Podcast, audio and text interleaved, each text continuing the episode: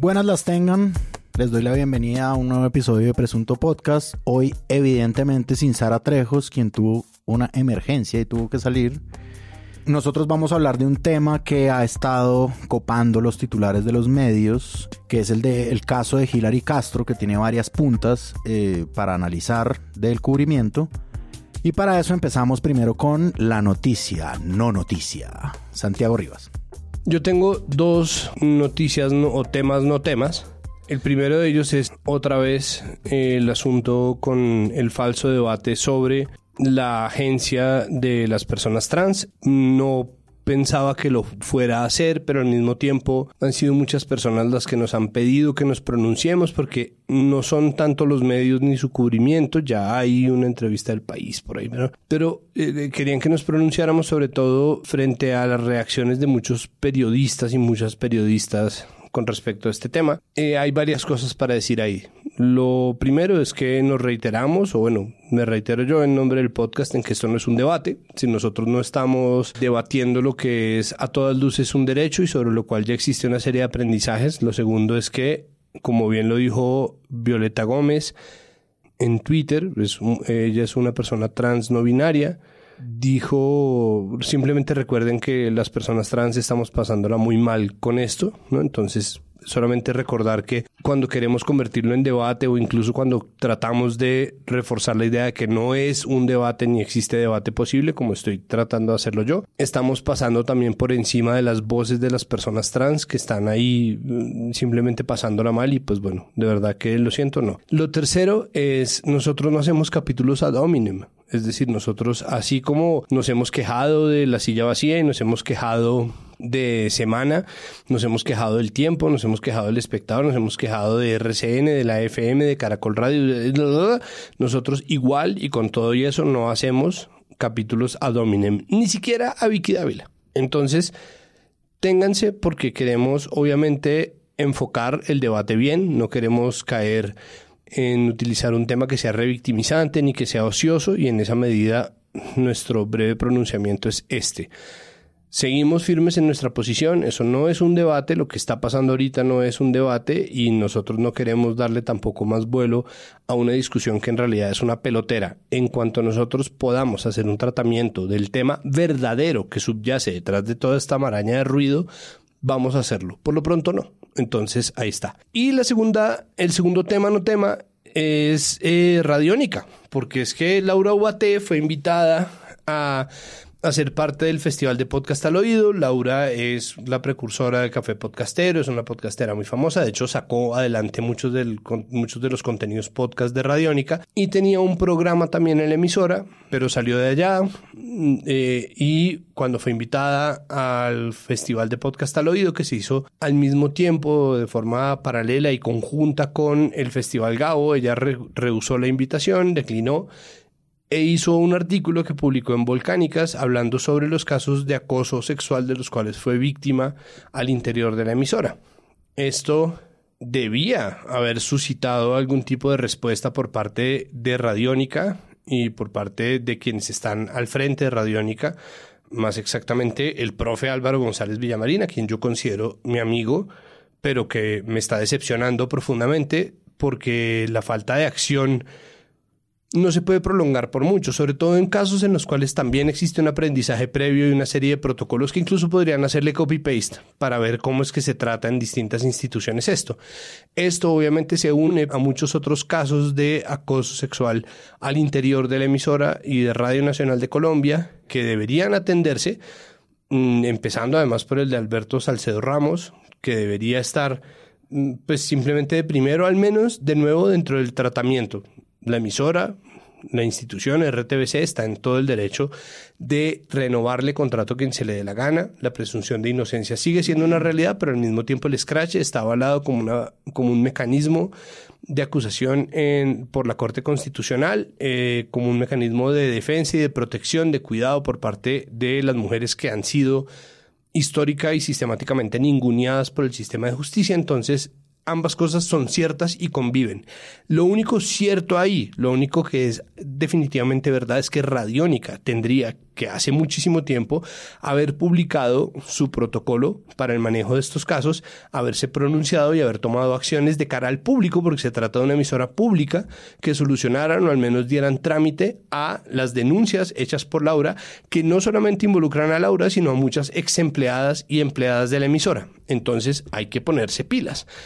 Porque se confirma una vez más que no hay defecto peor que la cobardía y esa cobardía termina enquistándose y pudriéndose haciéndole mucho daño a la gente que no merece que se le haga daño en nombre de una supuesta ponderación según la cual están, o no sé si están súper pensando qué es lo que van a hacer, pues algo tendrían que haber hecho ya. Y encima, Radiónica, y es la razón por la cual yo lo traigo aquí a colación, saca un protocolo de cuidado para mujeres en el transporte público, conectado con nuestro tema, sí tema de hoy, que un poco lo que hace es resaltar, o sea, resaltar, por eso dicen que las buenas intenciones tapizan el camino al infierno, que termina resaltando precisamente la necesidad urgente de un protocolo porque todo el mundo salió a decirles en vez de, oigan, muchas gracias por hacer este servicio a la comunidad, a preguntarles, bueno, ¿y qué pasa con el de ustedes? ¿no? ¿Qué pasa con los casos al interior de la emisora? Pues bueno, yo quiero simplemente repetir la pregunta. ¿Qué pasa con los casos al interior de la emisora?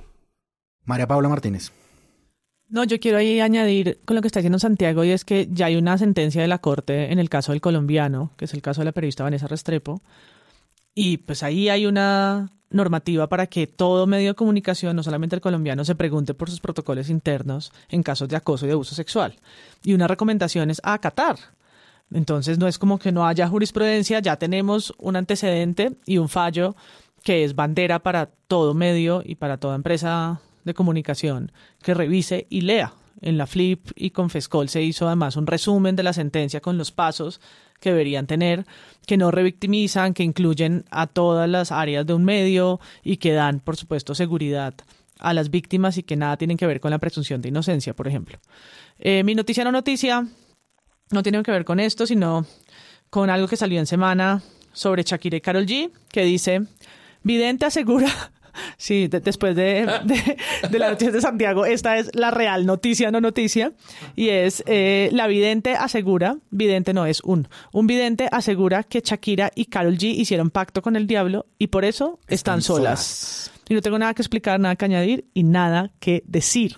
Muy bien, me encanta. La noticia, no noticia que traigo yo el día de hoy es la siguiente, eh, como destacando a la revista Semana, cosa que no hacemos mucho últimamente desde que Semana se volvió este zombie de Semana. Y es la foto de portada que tiene en la última edición. La foto de portada eh, está acompañada por un titular que se llama Un sacrificio de todos. Es un poco cascándole a la reforma tributaria de Gustavo Petro, la foto es magnífica. La foto que acompaña esa portada es una foto, digamos, casi que de antología, una composición impresionante. Es una foto que se ha vuelto un poco un meme también, que está el ministro Campo de primero con las manos en la cabeza y un montón de personas alrededor de él. Yo creo que pocas veces uno ve una foto tan bien tomada, además que tan bien tomada para la intención que tiene el artículo mismo de la portada. Es está llena de gente como discutiendo recinto del Congreso y pues uno campo desesperado cogiéndose la cara. En la nota web, la foto de portada se le atribuyen a Semana, pero el resto de fotos del interior del artículo de la portada se le atribuyen a Guillermo Torres.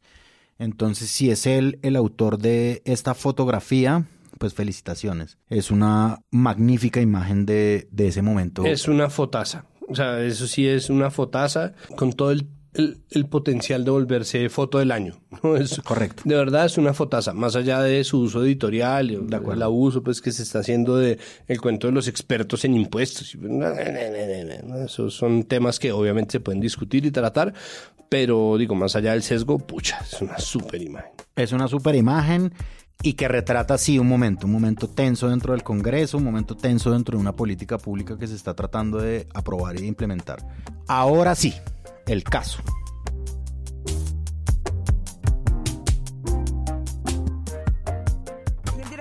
Policía Nacional, el general Henry Sanabria, reveló detalles de la investigación que llevó a la captura del señalado agresor sexual de la menor presuntamente abusada en Bogotá.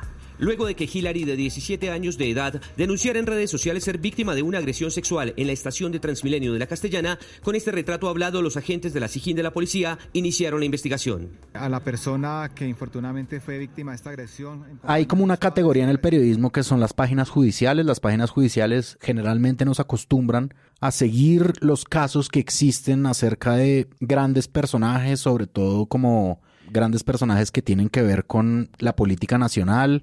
Hay como grandes exponentes de periodistas judiciales, está Juan David Laverde, Daniel Coronel, digamos que han hecho como una carrera sustancial alrededor de estos temas, pero en ocasiones hay una parte de este periodismo judicial que se encarga de cubrir casos que se vuelven virales. Uno que yo tengo en la memoria, por ejemplo, es el de Colmenares, ¿no? Como un caso que en una ocasión en una redacción al desnudo Fidel Cano dijo, lo estoy parafraseando obviamente, como un caso perfecto que evidentemente interesa al periodismo porque tiene muchas cosas por las cuales un, sobre las cuales uno puede hablar. Y este nuevo caso que sale, que es el de Hilary Castro, pues también se ha convertido como en un lleno de titulares absoluto. Entonces claramente se diferencia pues de los otros casos sobre gente poderosa o sobre instituciones grandes. Y es un caso que sucedió y que tuvo un origen en, pues el origen de la popularidad del caso se dio por la misma Hilary Castro haciendo un video que se volvió viral acerca de como una doble eh, violación a sus derechos, un asalto que le hicieron y un, eh, un acoso sexual. Un abuso sexual. Un abuso sexual. Claro, y un tercero que está relacionado con la falta de respuesta. Es que el problema es, Hilary Castro fue abusada sexualmente en una estación de Transmilenio que estaba desierta. Desierta que quiere decir que nadie estaba ahí cuando alguien la abordó para amenazarla con un arma Desierta que quiere decir que nadie estuvo ahí para responderle con los videos de seguridad que están ahí porque hay unas cámaras. Nadie del sistema de Transmilenio, que es un sistema privado, es decir, que está llamado a la alta calidad en la, la prestación de su servicio, pero que además es una empresa de transporte público, por lo cual responde de alguna manera frente al distrito de Bogotá, fue capaz de responderle con, con esto. Y ella se vio en la obligación de hacerse viral, lo cual ensancha el espectro de alcance del caso, pero al mismo tiempo corresponde a una revictimización, porque es obligar a una persona a salir a hablar de un tema que no necesariamente tiene que uno querer tratar en público, ¿no? Ser víctima de un abuso sexual no debería obligar a la persona a salir a denunciar y mostrar la cara, cuando además ella es activista en muchos otros frentes, es menor de edad, es decir, está protegida por varias legislaciones, pero además de verdad es activista y si ella teme, porque en este país los activistas temen con toda razón, eh, pues no tendría por qué querer mostrar la cara. Entonces, estas complicaciones, es un caso que tiene unas complejidades grandes a nivel político, pero además a nivel eh, jurídico, pues porque hay muchas cosas que se cruzan ahí en la figura de Hillary.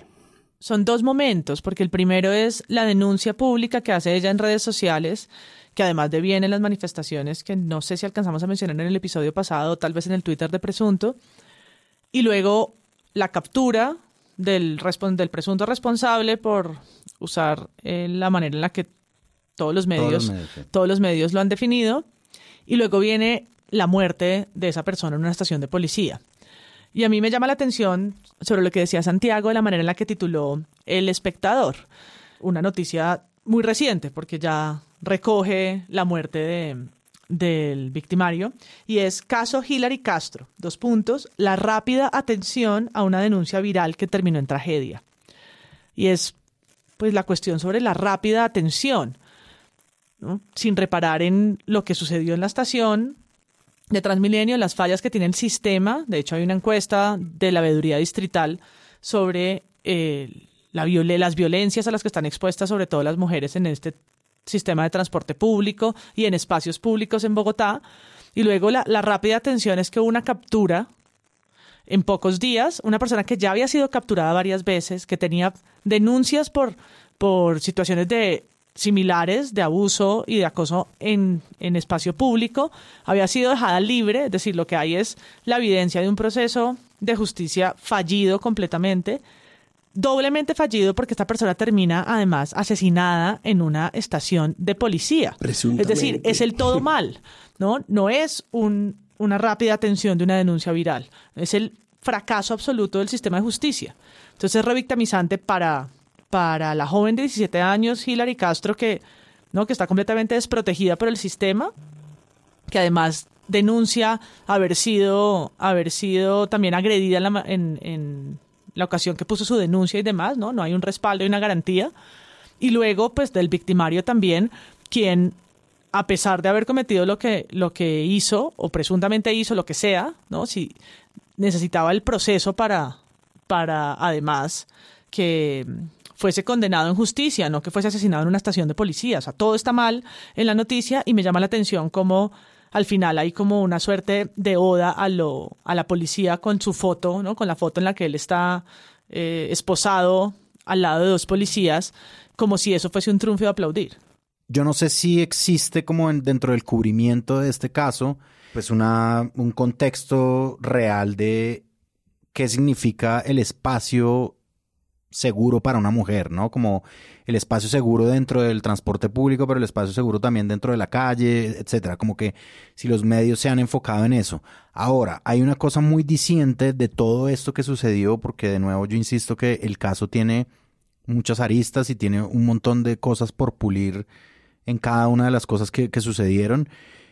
Y digamos que esto tuvo una, un impacto grande dentro de la opinión pública por la marcha que se vino en protesta contra Transmilenio. Esto fue una marcha de mujeres en la que protestaban obviamente sobre la estación de Transmilenio donde sucedieron los hechos y que fue cubierta de cierta manera, ¿no? Y lo que uno podía ver un poco dentro de la opinión pública era que estaban cubriendo, digamos, y dándole demasiado énfasis a los daños que existían sobre las estaciones de Transmilenio, obviando un poquito el hecho generador de la indignación y de la rabia. ¿Cómo lo vieron? Que, lo recoge, creo, muy bien el titular de las dos orillas, o muy mal, digamos, muy bien conectado con lo que estás diciendo, eh, pero no por eso correcto, y es la razón de la furia de las mujeres en Bogotá, ¿no? Que es esta la idea de la furia, de la ira, de la locura, ¿no? Que son todas estas eh, maneras patriarcales de enunciar la reacción de las mujeres ante la violencia o ante el patriarcado en particular. Y creo que hay un desconocimiento de esas violencias que se que de las que las mujeres son sobre todo víctimas en el espacio público. Y por eso me llamó la atención esta encuesta que mencionaba, que es una encuesta que hace la veeduría distrital a más de 3.000 mujeres, es una encuesta reciente, son 3.089 mujeres, una encuesta que se hace entre julio y agosto del 2022, o sea, esto tiene, no sé, dos meses, tres meses, y pues es muy larga, tiene muchos datos de percepción, pero les tiro un par. El 67% de las mujeres se sienten muy inseguras, se sienten muy inseguras o inseguras en el transporte público y el 70% de las encuestadas manifiesta tener miedo a sufrir un ataque sexual en el transporte público. El 70% de las mujeres. Si eso no despierta la inquietud periodística de preguntarse cuál es el contexto de estos lugares, de lugares que están desprotegidos, de lugares que no tienen seguridad, ni siquiera tienen seguridad para el la más básica que es la entrada la entrada paga al Transmilenio, pues mucho menos para la convivencia real y no hay, digamos, la convivencia segura para, para todas las personas, incluidas menores, niños, tercera edad, ¿no? Lo que hemos visto en los últimos meses son un montón de videos de personas dándose en la jeta en Transmilenio, mordiéndose, gritándose. Hace poco vi una foto como un charco de sangre de alguien que ponía en Transmilenio, ¿no? Como una cosa de Sodoma y Gomorra impresionante y ninguna política pública al respecto. Yo no termino de estar segura si las políticas como las de México de los vagones seguros son la única salida o de los controladores como en Europa de seguridad en los vagones, ¿no? Pero ahí lo que hay son acciones deliberadas que buscan restablecer como la una suerte de protocolos dentro de este sistema. Yo creo que Transmilenio nunca los ha tenido, no se ha preocupado ninguna administración porque eso sea un tema. ¿No? Más allá de crear malos mapas, ¿no? Creo que es un diseño que está mal desde lo estructural. Eh, no solamente en un asunto de la movilidad como tal, sino la gente, las personas, las personas que se movilizan en este sistema y las garantías que tienen. En, esto, en este caso, los daños son el mal menor, ¿no? Son una reacción a una situación que realmente, además, el caso de Hillary solo pone en evidencia la cantidad de violencias que hay en el, en el sistema. Y la encuesta las detalla. La encuesta habla de silbidos, agresiones verbales, agresiones físicas que no llegan al punto de la de Hillary, que es una persona que la amenaza con un cuchillo y la obliga a tener sexo oral y solo es ayudada por dos otras personas, ¿no? transeúntes, eh, transmiusuarios, sino muchos que más cotidianos y que pasan un poco más de agache, como puede ser, como puede ser el exhibicionismo, la masturbación, ¿no? Todo lo que la encuesta revela es el día a día de lo que pasa en Transmilenio, no siendo, por supuesto, un fenómeno de ahora, no es esto de estos meses, no, esto viene con el sistema instalado en unas lógicas realmente sin justicia y sin protocolo que, que nunca se ha preocupado Transmilenio por tener o sea, hay muchos titulares de medios que cubrieron la protesta como si fuera el hecho principal, ¿no? Y luego creo que hubo, mm, obviamente, cuidado de no tratar como, como un acto de justicia la muerte de esta persona, ¿no? presunto asesinato, como bien lo dijo por fuera de micrófonos aquí nuestro director suplente Andrés Paramona, y se suicida en una comisaría, pero al mismo tiempo no sabemos, entonces no tenemos pruebas de se sabe, eso sí, que en los patios de la cárcel a donde llegan violadores los linchan. No necesariamente mueren todos, pero no es un trato feliz, no es una, no es una reacción feliz la que reciben de sus compañeros de cárcel. E, es decir, todo, todo esto que estoy diciendo es tratando de hacer un mapa completo de la cantidad de conversaciones que están cruzadas en este tema y creo que el asunto verdadero se centra en las conversaciones que se están teniendo y las razones de las cosas. Entonces yo sé que la silla vacía trata de ser súper pragmática, ¿no? Como las razones de la furia de la gente, ¿no? Como le damos las claves para entender. Es como no me des las claves para entender. No necesito, ¿no? En este, en este caso creo que el periodismo sí se le podría pedir algo más de humanidad. Eh, yo lo que reclamé en el, en el monólogo del lunes, con un poco más de vehemencia de la que tengo ahorita a disposición, fue ira. Como entiendan sientan ira con nosotros, como entiendan que, que, esto, es, esto es un tema un poco más complejo, ¿no? Alguien decía en Twitter, y yo creo que es verdad, que Transmilenio tiene un montón de policías, porque obviamente está conectado con el distrito, pero tiene además vigilantes, porque es una empresa privada, dedicados a verificar que la gente no se cuele y no había nadie que atendiera la denuncia de Hillary. No había nadie que estuviera ahí precisamente para evitar que el asalto a Hillary ocurriera, ¿no? Es decir, de esto pasa en dos tiempos. De hecho, cuando, eh, digamos, hay una nota de la BBC que es de Daniel Pardo en la que él dice, rechazaron su denuncia, dice ella, por ser menor de edad, uno, porque el acosador era mayor de edad y porque ya son más de las 5 de la tarde. Entonces, chao. Marica, las cinco. Es que, es, es, que ese es el nivel de las cosas acá. De nuevo, eso es una conversación que está relacionada con un contexto viejo, ¿no? Cada vez que alguien lo roban, y perdón, porque de verdad no quiero equiparar el horror que vivió Hilary Castro, pero al mismo tiempo cualquier eh, ciudadano o ciudadana de a pie que se encuentre o, o que sea víctima de un robo, por ejemplo, y tenga la ambigua fortuna de que agarren a su atracador, eh, tiene que pasar más tiempo exponiéndose al peligro que verdaderamente solucionando su problema. Es decir, pasar horas en una comisaría o en una unidad de atención inmediata mirando a la cara a su agresor, poniendo cargos, teniendo que pasar un papeleo, horas, huevón, horas en las cuales no se soluciona un trámite o se pone de frente a alguien que uno sabe que en días va a estar por fuera porque el sistema de justicia de Colombia es malo con quienes atracan y, por favor, yo sé que todos queremos mucho nuestros celulares, pero el crimen, el robo de un celular es un asunto menor comparado con lo que pasa en este país, empezando por el abuso sexual. Y precisamente por eso salen estas personas libres y a quien le tocó mamarse seis horas en una estación de policía, seis horas en lo que solía llamarse una UPJ, pero ahora se llama ¿qué? ¿URI? URI, unidad de reacción inmediata. Una URI eh, eh, es, pues es simplemente deshumanizante, revictimizante, es ridículo. Y todo eso tiene que estar o tiene, debería ser tenido en cuenta por quienes decidan cubrir estos temas.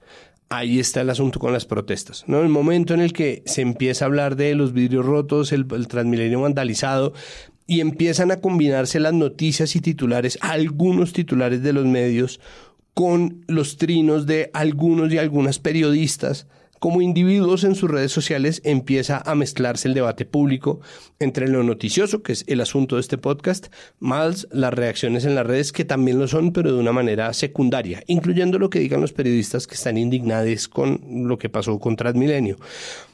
Pero de ahí en adelante también empiezan figuras políticas como el concejal Emel Rojas, un montón de personas a, a, a terciar en esta discusión y creo que se pierde completamente el foco. Para luego salir a decir cuando hay una entrevista de tal o cual medio, tal medio no lo olvidó, tal medio no se quedó con las protestas. Es como, sí, felicitaciones, está, está muy bien, eh, me parece que no debería funcionar un enfoque micro acá, me parece que debería funcionar un enfoque macro, es decir, atacar la noticia desde el contexto grande, siempre, siempre tener en cuenta la proporcionalidad como un servicio de cuidado a la víctima, que es la persona más afectada en todo esto pensarse dónde está la escala de las cosas y entender que Hillary como menor de edad, activista, mujer abusada, víctima y revictimizada por el sistema en general en donde denunció, tendría que tener acceso a una serie de cosas, empezando por el cuidado de los medios.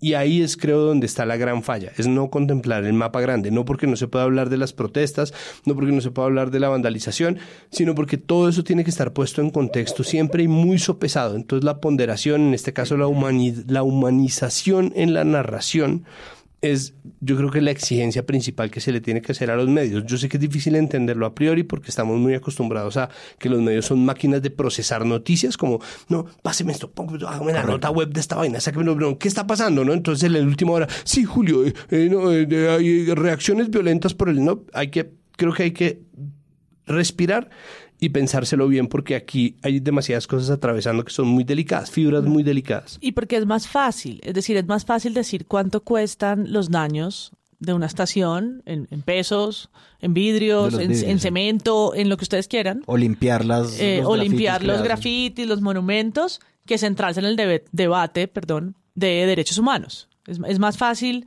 sacar una noticia que dice los videos del devastador daño en Transmilenio. Miles de personas tuvieron que caminar por hasta horas y, incluso hasta la madrugada para poder llegar a sus hogares ante el caos que se presentó ayer en la movilidad en la capital. Disturbios, daños, vandalismo fue lo que se vivió a lo largo de la tarde y la noche en Bogotá. Don Carlos Mar por causa de una protesta al presunto abuso contra una menor de edad. La manifestación terminó con la destrucción, como ustedes lo están viendo, de una estación de Transmilenio, la del Polo a piedra y hasta con los aerosoles con los que pintaban los grafitis rompieron los vidriales. Mujeres sin camisa, encapuchadas. Pero todo esto que provocó que el sistema colapsara, que miles de personas tuvieran que regresar a sus hogares, pero caminando. Se rompe totalmente la ciudad en dos, no pasan los buses en ninguno de los dos sentidos y las personas llegaron hasta las 11, 12 de la noche. Pero lo que vino después fue una verdadera avalancha de vandalismo contra la estación del Polo y también ataque a la de la Castellana. Primero pintaron buses, luego con los mismos aerosoles con los que hicieron los grafitis, rompieron los vidriales. Mientras avanzaba la marcha, las vándalas hicieron de las suyas. Yo pensaba como, estás, estás como con el sujeto equivocado. El, el devastador daño es el de Hillary Castro. ¿Por qué no te ocupas de ese?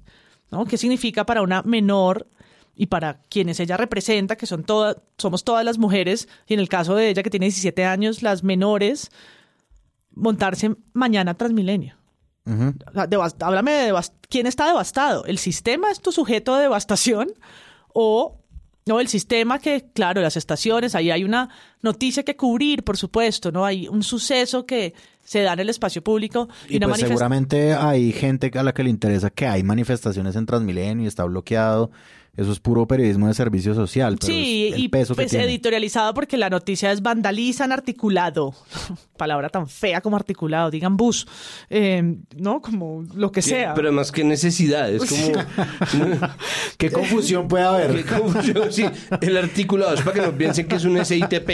Y entonces, y, a, mí, a mí me da, aquí como reparando en las palabras, siempre, me, me pareció que el, este del devastador como me hizo mucho ruido y el otro siempre es el de la presunta violación o el presunto acoso. No es presunto.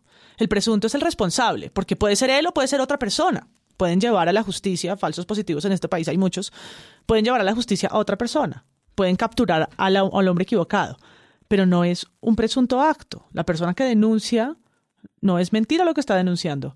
Y ahí hay además testigos, la fiscalía también, obviamente, o la, o la, la misma URI tiene como hacer un dictamen, ¿no? Nunca es una presunta violación. El presunto es el agresor, puede ser él o puede ser otro. Y siempre creo que se abusa o se pone mal, se pone mal el presunto como en el Pues es podcast. la razón por la cual nosotros Nos llamamos, así. podcast el presunto Y es podcast, claro. una protesta por la presunta violación de menor de edad o el presunto abuso Sí, de no, menor hay una denuncia, de edad. Hay sí. una denuncia, como tampoco es la presunta muerte de- de- Del señor, del sí. señor que, olvidó su nombre. No, él está muerto. Juan Pablo González, digamos. Eso, eh, no es la presunta muerte de González. El que tipo está no muerto, no respira hoy. Sí, lo que toca saber es la causa. Ya salió el dictamen de medicina legal o de la fiscalía diciendo que fue una muerte violenta, probablemente causada en la estación El informe de medicina legal señala que Juan Pablo González, presunto abusador de Hilary Castro, murió debido a múltiples golpes, por lo que se podría afirmar que se trataría de un homicidio presentado en el interior de la URI. De acuerdo con información dada por las autoridades, el hombre habría ingresado a la celda con cerca de 80 reclusos más. Los hechos son actualmente materia de investigación. En medio de lo sucedido, el secretario de Seguridad... con complicidad o por policías o por sus compañeros, que se les salió de manos la violencia que normalmente ejercen contra personas que llegan denunciadas por violación, donde ahí la presunción no funciona, pero no está presuntamente muerto, ¿no? Como cuando haremos el ejercicio de ubicar el jamón donde es. Sí, las categorías periodísticas donde son. Pues es que, de nuevo, es un asunto de, de tacto. Es, es un asunto de. No, pues a mí me da risa, pero. Pucha, imagínense que una persona que está denunciando abuso sexual tenga que oírlo a uno decir la presunta violación, el presunto abuso. Es como. Eso va en contra, de nuevo, de las necesidades o de, de la responsabilidad que tiene el periodismo de cara al público. De acuerdo. Es, es una cosa que tiene que ver más con la gente, no con, los, no, no con las maquinarias noticiosas. Eso no es un asunto de, de, de la información. o Y tampoco es blindaje como Ex- no sirve como sí, blindaje, exacto. exacto. exacto, no cumple su propósito. Eh, somos un país muy cantinflesco, ¿no? Nosotros de verdad somos un país que habla de más y no dice mucho. Y yo no, no tengo autoridad moral, pero de verdad creo que, que en esa verborrea nosotros pasamos muy rápidamente eh, de, de lavarnos las manos o de blindarnos contra alguna demanda por injuria a decir boberías. Y todo eso tiene que ver con la mirada atenta, ¿no? Hay que, no la primera forma de, perdón si esto suena falsamente poético, pero es que la, o sea, el, oficio de un periodista es preguntar. Entonces, la primera forma de la pregunta, la primera forma de la interrogación es la mirada.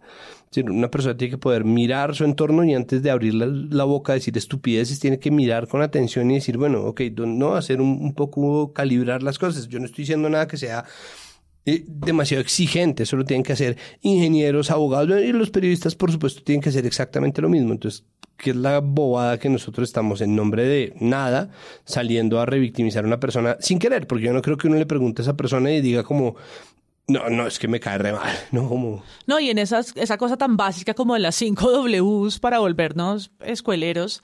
Como pues si con el- una no tuviéramos suficiente. el quién, o sea, el quién y el cómo es como que lo desvían. ¿no? Sí, sí, Como sí, correcto. El quién es la víctima, no el sistema de Transmilenio. Claro. La violencia no es la ejercida sobre unos vidrios de unas puertas, la violencia es la ejercida sobre el cuerpo de las mujeres. El agresor, ¿no? ¿Cómo? ¿Cuándo? ¿Dónde? O sea, esa- eso que es tan básico del 1.0 de la reportería es increíble cómo se revierte porque los sujetos de las noticias son el sistema, porque en las declaraciones de la alcaldesa, que fueron noticia, porque pues sus declaraciones lo son sí. por, por default, La alcaldesa de Bogotá volvió a hablar y pidió sensatez. Destruir estaciones y buses de Transmilenio que usamos y pagamos con impuestos todos no repara a Hillary ni a ninguna mujer, ni arregla ningún problema social o del transporte. Los empeora a ambos. Responder a violencia con violencia es reaccionario y es nuestra eterna desgracia. Al final Bogotá volvió a vivir. también hay como un entendimiento de la violencia que me parece particular y es responder a violencia con violencia es reaccionario y es nuestra eterna desgracia. Y dice que destruir las estaciones pues que usamos y pagamos con impuestos eh, no repara ni a Hillary ni a ninguna mujer. Por supuesto que no es la reparación, la reparación tiene que venir de un, de un Sistema sistema de judicial, justicia que sí. ya falló, que ya no reconoce que falla el sistema de justicia en Bogotá Que falla además desde el principio. que falló, re- o sea, que ahí hay muchas fallas, por eso decía, la falla de él que ya tenía unas denuncias, es la falla del sistema de seguridad, la falla de Transmilenio, es decir, una falla múltiple, de un sistema de transporte público y lo reaccionario o la indignación en las calles puede tomar esa forma, que de nuevo es noticia y, es sujeto de analizar, pero las declaraciones a mí me llaman mucho la atención, como por qué no aparece en, ningún, en ninguna de sus declaraciones la, la real noticia, el real asunto que es la violencia en espacios públicos. En esa encuesta, que además es de la veeduría distrital, y voy a volver a ella porque... En espacios públicos que son de su Claro, así que voy a estar de canzona, es donde aparece que Transmilenio es el lugar o espacio en Bogotá más violento. Preguntan por Transmilenio, por la calle, por el SITP, pues que igual está pegado al sistema, por obras de construcción, calles oscuras, puentes peatonales, paraderos, parques, taxis, puestos ambulantes, lotes baldíos, ciclorrutas y transportes alternativos privados como Uber y demás. Y en esa encuesta que tiene toda esa lista que leí, Transmilenio aparece en el 80% de los casos. 8 de cada 10 mujeres han sufrido acoso dentro del sistema de Transmilenio. Esto de nuevo es de veduriadistrital.gov.co, porque no hace parte del discurso oficial que reconoce que hay un sistema que tiene unas fallas estructurales que hay que atender y que la manifestación, la indignación y el caso de Hillary solo hace evidente un problema necesario. De acuerdo, yo dentro de las declaraciones de Claudia López sobre el video, ella dice hasta cuándo, qué más tiene que pasar para que el Ministerio de Justicia y el Congreso entiendan que asegurar justicia en vez de impunidad, no sé qué, no sé qué.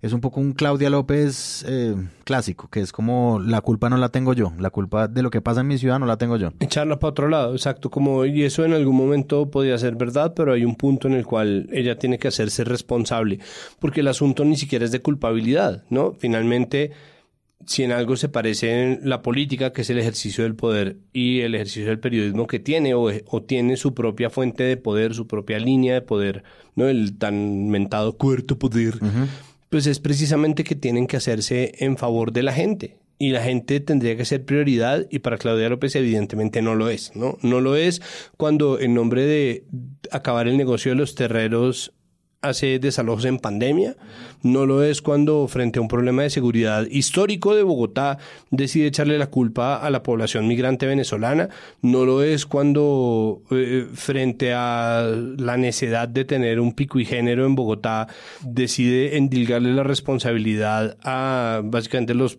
vigilantes de los supermercados para ver si dejan entrar o no a mujeres trans a, los supermercados. No lo es eh, cuando ella sale a decir que los gordos no deberían salir a la calle. ¿no? Bueno, dos años después deberíamos, pero digo, la cuarentena. No lo es cuando, cuando está primero saliendo a decir que orgullosamente será comandante de la policía y luego efectivamente no tiene la culpa de que la policía le dispare a la gente en la calle, pero tiene que salir otra vez hacer esto que está haciendo de señalar a un lado y al otro y decir qué es lo que pasa y en ese exculparse y al mismo tiempo defender por alguna razón estúpida a su peor contratista privado, ¿no? Al peor proveedor de la capital que es Transmilenio, eh, tratando de defenderlo, pues pasa por encima de las víctimas y pasa por encima de la gente. Y ese no fijarse, ese no darse cuenta, cuando se documenta sin cuidado, termina repercutiendo de forma muy grave en, eh, en, en, la vida de las personas. Entonces, claro, pues yo estoy seguro de que a Claudia López le duele la violación de esta persona. Es decir, a mí la Claudia López que pintan en Twitter, pues me parece falaz, obviamente, ¿no? Una Claudia López que está como, ¡Oh, más gente en Transmilenio! y el metro lo voy a hacer como a mí se me dé la gana. sí, seguramente esa, no. Esa, esa, imagen caricaturesca no es, pero al mismo tiempo creo que Claudia López está muy desenfocada y está muy, es decir, yo más que en las conspiraciones creo en la incompetencia y creo que Claudia López ha sido francamente incompetente en abordar desde una perspectiva humana y completamente horizontal los problemas que lo ameritan. Claudia López no fue la que desocupó esa estación de Transmilenio, pero ella es la alcaldesa, marica, y a ella le cabe un grado de responsabilidad que debería estar asumiendo como una adulta. A mí me llama la atención es las preguntas que no hacen los medios sobre eso que acaba de elaborar Santiago. Y es que se limitan a hacer el eco que titula Claudia López cuestiona protestas por denuncia de abuso, sexual. es como, sí, pero... Porque no vuelve sobre su responsabilidad, sobre las políticas que tiene la alcaldía. No es solamente ser la casa, caja de resonancia de eso que ella ya emitió en los canales que tiene, que son muchos, sino el periodismo de investigación que se pregunta las razones por las que eso pase y cuestiona el poder, que de nuevo, eh, además de las cinco Ws, es la otra ¿no? La, la otra base del oficio, y es que no estás para replicar lo que dice el poder, estás para preguntar, para preguntárselo, cuestionarlo y ponerlo en contexto y darle sentido. Y eso es lo que creo que no hacen sobre las declaraciones o no hizo ningún medio sobre las declaraciones de la alcaldesa. Me da curiosidad qué va a pasar los próximos días, porque ahora entonces hay un doble crimen, uno que tiene que ver con violencia sexual y de género agravada, y el otro es pues la muerte de una persona en una estación la muerte de un, de un presunto victimario ahí sí en una estación de policía, la custodia de la policía para que esa persona tuviese un, proceso de justicia, ojalá condenatorio, pero que no merecía morirse en esa estación tampoco. Entonces, pues no, en Colombia no existe la pena de muerte, esa no es la manera de procurar justicia, no es como que mañana salgan entonces los medios de manera celebratoria a decir que ahora sí entonces se cerró con rapidez un caso de violencia, ¿no? Cuyo agresor ya se borró de la faz de la tierra. Eso, esa no es, eso no es el, voy a usar un término que odio, pero ese no es el debido proceso. Eh, eso no, es, no, es no, no es, no es, y no es lo que ninguna víctima está reclamando por supuesto, no es ni reivindicativo, ni procura justicia, ni es digno de un proceso de abuso sexual que repare a la víctima, ¿no? De las formas en las que eso es posible, que ya hemos dicho, por supuesto, no revierten lo sucedido, pero sí hay formas de justicia que apuntan ¿no? a, una a, a un trato digno de ese caso, que de todas maneras Hillary Castro no está recibiendo y ahora tal vez ese, el primer caso queda opacado por el segundo, que termina llevándose las luces de la crónica roja porque ahora es una muerte violenta, un asunto de hombres que sucede con la fuerza pública y la que probablemente va a recibir, y lastimosamente, más atención que el primer caso. Santiago Rivas. Pues hay que recordar, por mucho que le sepa mierda a la gente por porte de armas, a los libertarios o la gente que simplemente está eh, buscando que se haga justicia de alguna manera, incluso si eso implica que tienen que salir como vigilantes, ¿no? Como Ranger Texas Walker a, dispararle a la gente en la calle, pues que la gente que comete crímenes también tiene derechos humanos. Y eso es una de las complejidades más difíciles de acoplar a, a lo que se supone que es el relato de una sociedad liberal moderna y sobre todo vista desde un enfoque progresista del punitivismo carcelario y de la manera en que se abordan el crimen en una sociedad, ¿no? Este tema lo tratábamos hace marzo de 2020 por cuenta de la sublevación, el motín que hubo en la modelo, en varias cárceles, mm. pero que trajo consigo el asesinato de 21 personas en la modelo. Impune. Impune hasta ahora. y, y, la razón por la cual todavía se habla de quienes están en las cárceles como alguien que no mereciera de ninguna manera vivir, lo cual obviamente lo que hace es redundar en la no rehabilitación de personas que están buscando o que deberían estar buscando reflexionar sobre los daños cometidos, ¿no? Y según eso poder tener un paso por la cárcel que contribuya a restablecer la relación de una persona con la sociedad. Eso no es posible en un entorno de tanta violencia. Y la muerte violenta de quien ahora se quedó congelado en la historia como el presunto agresor de Hilary Castro, lo cual además reduce las posibilidades de que en realidad se descubra quién fue si no fue él, porque es presunto, y se anule casi completamente la posibilidad de que ella tenga algún tipo de justicia o reparación. Aunado esto con el relato que se hace, con las respuestas de la alcaldía, con la inoperancia de Transmilenio en este caso, y con la no garantía de que esto no va a volver a pasar, pues es el peor final posible de todos los que podría tener. Yo quiero como establecer una cosa, digamos como que hay algo que de lo que dice María Paula y es como un caso empieza a tener mucha más relevancia que la otra que el otro, perdón, que es el caso de esta persona, eh, presunto, el presunto violador asesinado pues dentro de la URI, que deja nuevamente desprovisto de verdad el caso de Hillary, es decir, como que todo se devuelve a que no existe como un, un foco real sobre el caso de ella. Yo creo que además algunos medios, por ejemplo el Nuevo Día, el periódico de nosotros los tolimenses, de mi tierra, pues titula de una forma poco cuidadosa las cosas, ¿no? Ellos titulan Me obligó a hacer oral. Famosa influencer denuncia aberrante abuso sexual en Transmilenios. ¿Qué es ese titular? ¿Cómo, cómo, cómo, cómo? ¿Cómo es que Entre comillas, me obligó a hacer oral. Cierra comillas. Ah, uy. Famosa influencer denuncia aberrante abuso sexual en Transmilenio. Está puesto Arriba el exactamente. clic. Exacto, arriba rating. Está puesto exactamente para dar clics.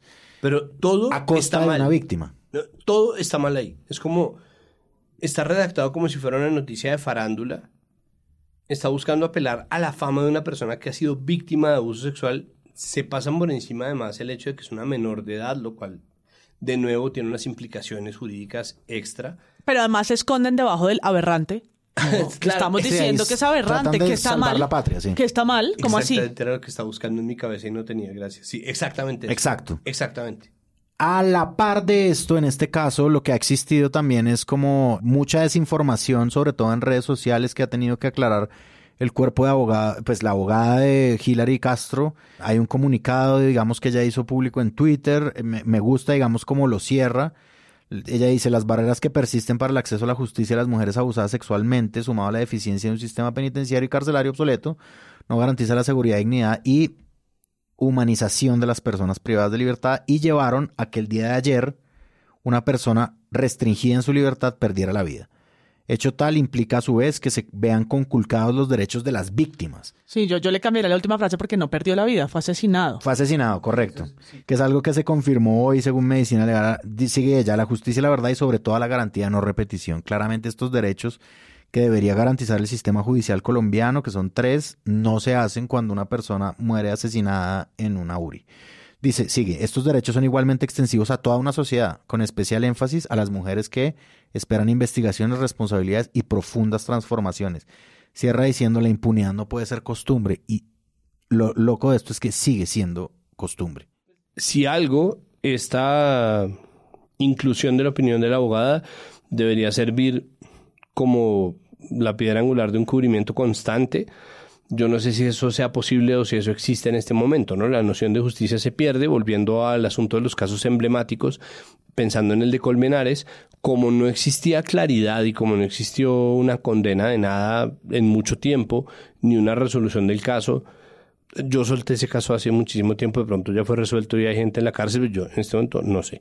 Como eso duró tanto tiempo sin resolverse, se convirtió en un caso emblemático, pero creo que en el caso, incluso en el caso de Colmenares, la revictimización constante a la familia en pro de la narrativa, pues era algo que estaba ocurriendo, pero al mismo tiempo en eso se pudo acompañar un poco a la familia de Colmenares en su petición de algo de justicia. No me parece que fuera suficiente, pero me parece que en el caso de Hilary Castro es absolutamente insuficiente, ¿no? Y creo que no basta con tener eh, este tipo de entrevistas si luego no existe una puya o una presión, si no existen las encuestas que trae MP eh, como una presión constante sobre los proveedores de servicio de transporte público para que afinen, ¿no? Eso tendría que verse reflejado de alguna manera. Tal vez es muy pronto para saberlo, pero yo tengo la, el pesimismo enquistado de que eso no va a pasar, que eso simplemente va a quedarse en la retórica, las entrevistas, los protocolos, lo que Radiónica termina publicando de, mira, cuídate en el transporte público y todas las cosas que salen como contenido de valor agregado que definitivamente no terminan de ayudar a resolver un problema que ya en este punto es tan amplio que es sistémico. Yo por eso creo que el titular del país, América, Colombia, De nuestros eh, amigos. de nuestros amigos, eh, que me recuerdan a Jay Álvarez, que no está hoy, es diferencial. Dice, abuso sexual y muerte bajo custodia policial, las fallas del Estado colombiano en el caso de Hilary Castro. Eso es otra mirada, es otra pregunta que se están haciendo, ¿no? De nuevo, como mirando la, la foto grande, como dice Santiago, o el contexto y el sentido de lo que esto revela, más allá de lo individual, y por supuesto, sin reparar en las losas, los vidrios y, la utilería, ¿no? En, todo lo que es al final accesorio a eh, lo que esto está revelando. Y que se opone a lo que sacó el espectador el mismo día, que dice Hilary Castro, quien responde por la muerte de presunto abusador de Transmilenio. Y ese quien responde es como, de nuevo, ¿dónde está la pregunta? Claro, su, su muerte es también un crimen a investigar, ¿no? Pero ahí de nuevo el sujeto es la fuerza pública, a la que les encanta además tomarle declaraciones que están terriblemente redactadas normalmente, ¿no? Como las declaraciones públicas de los comunicados de la policía o de las entrevistas que les hacen en televisión, pero dice, la policía indicó que se abrirán investigaciones contra policías y custodios de Juan Pablo González, que debían velar por su seguridad. Aún se espera informe de la necropsia para tener pistas sobre las causas de la muerte. Esto es temprano del 7 de noviembre, eh, cuando, cuando salió esta noticia. Ya hoy, martes, en la tarde se conocieron esos resultados de los que habla el espectador, que en efecto, como los medios han cubierto, incluidos Manifiesta, que es un medio feminista, indican que fue una muerte violenta y que tiene varias heridas en su cuerpo. Es decir, no es un suicidio, es una muerte violenta que tienen que investigar, pero como los de la cárcel la modelo, será muy difíciles, muy difícil de, de llegar a una conclusión, porque además hay una estructura de poder que es demencial van a ser los, los que están en un proceso judicial los que van a señalar a los policías que les cuidan de victimarios. Jo, jo, jo, jo, jo, jo. Claro, cuando no, además como en la cárcel, el motín, en verdad, ¿quién, quién, ¿a quién le van a dar la palabra? A, los, a la población carcelaria que, nadie, que incomprensible y que pareciera desprovista de todo derecho, cuando no lo es, pero ese es el cubrimiento que se le da.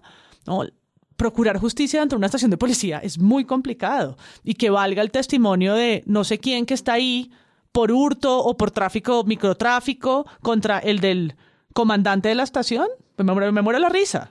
No, pues es que acuérdense cuando, cuando salían paramilitares a acusar a Álvaro Uribe Vélez de una u otra cosa, que uno de los argumentos de quienes defendían a Álvaro Uribe dentro y fuera de los medios era, le van a creer a esta persona que tiene cuatro órdenes de captura, ¿no? es, es- pues es, es fácilmente, es, decir, nosotros estamos dominados por un relato según el cual la gente que muere subyúdice merece morir. O sea, se lo aplicamos a gente que ni siquiera es culpable de cosas, ¿no? Estamos dispuestos a creer narrativas del estilo de no estaban recogiendo café para, para justificar. O, o escudar la responsabilidad de la fuerza pública en la muerte de personas que son culpables. Pues imagínense alguien que es la persona más odiada por las mujeres de Colombia, ¿no?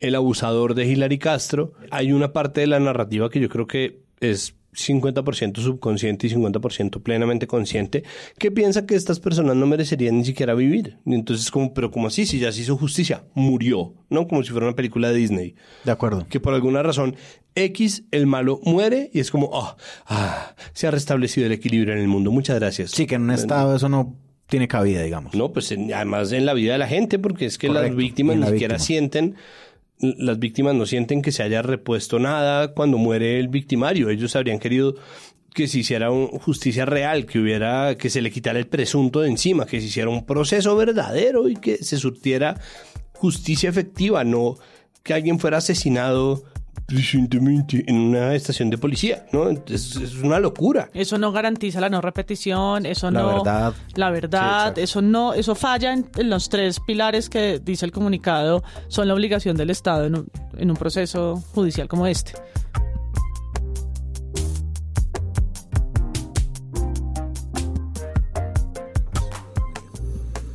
Bueno, señoras y señores, nos vamos. Eh, no sin antes decir dos cosas. La primera es que, eh, un poco como lo decía Santiago hace un momento, esperamos de verdad que haya un seguimiento sobre el caso de Hilary Castro.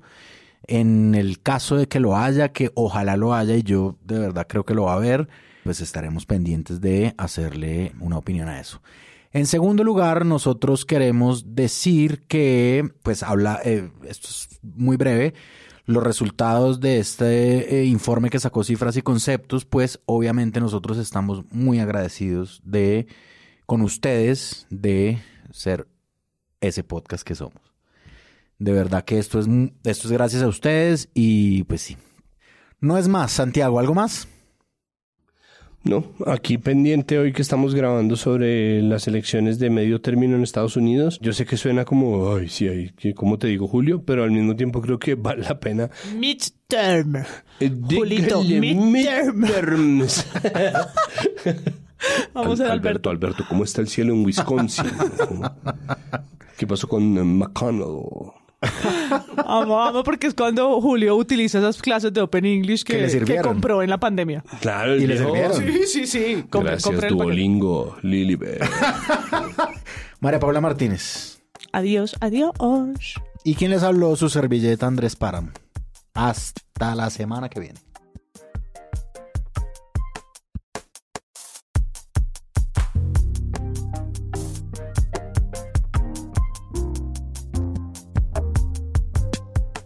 Si les gustó este episodio y quieren apoyar este podcast, los invitamos a que lo compartan en todas sus redes sociales. Esa es la mejor manera de crecer.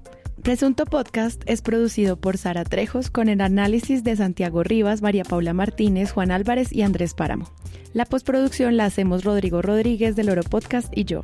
Nuestra asistente de producción es Paula Villán de Sillón Studios. Les invitamos que visiten presuntopodcast.com donde pueden ser donantes y parte de la membresía de Presunto. Con su ayuda podremos financiar este proyecto y diseñar mejoras para ser sostenibles y salir cada semana. Al mismo tiempo, en la misma página pueden encontrar el ingreso a nuestra comunidad de Discord, que si no saben qué es, imaginen un super chat donde cada tema tiene su propio canal, desde una selección de memes y titulastres, pero también canales de crítica de medios sobre periodismo de género, internacional, ciencia, político, cultural y chequeos. Todo esto alimentado por la misma comunidad. También pueden escucharnos en nuestro canal de YouTube y en todas las plataformas de podcast. En algunas de esas plataformas nos pueden dejar calificaciones y comentarios. Eso siempre ayuda a que otras personas nos encuentren. Presunto Podcast es producido en Sillón Studios, una red de podcast independiente donde pueden encontrar otros podcasts. Gracias a ustedes por escuchar. La próxima semana esperen un nuevo episodio.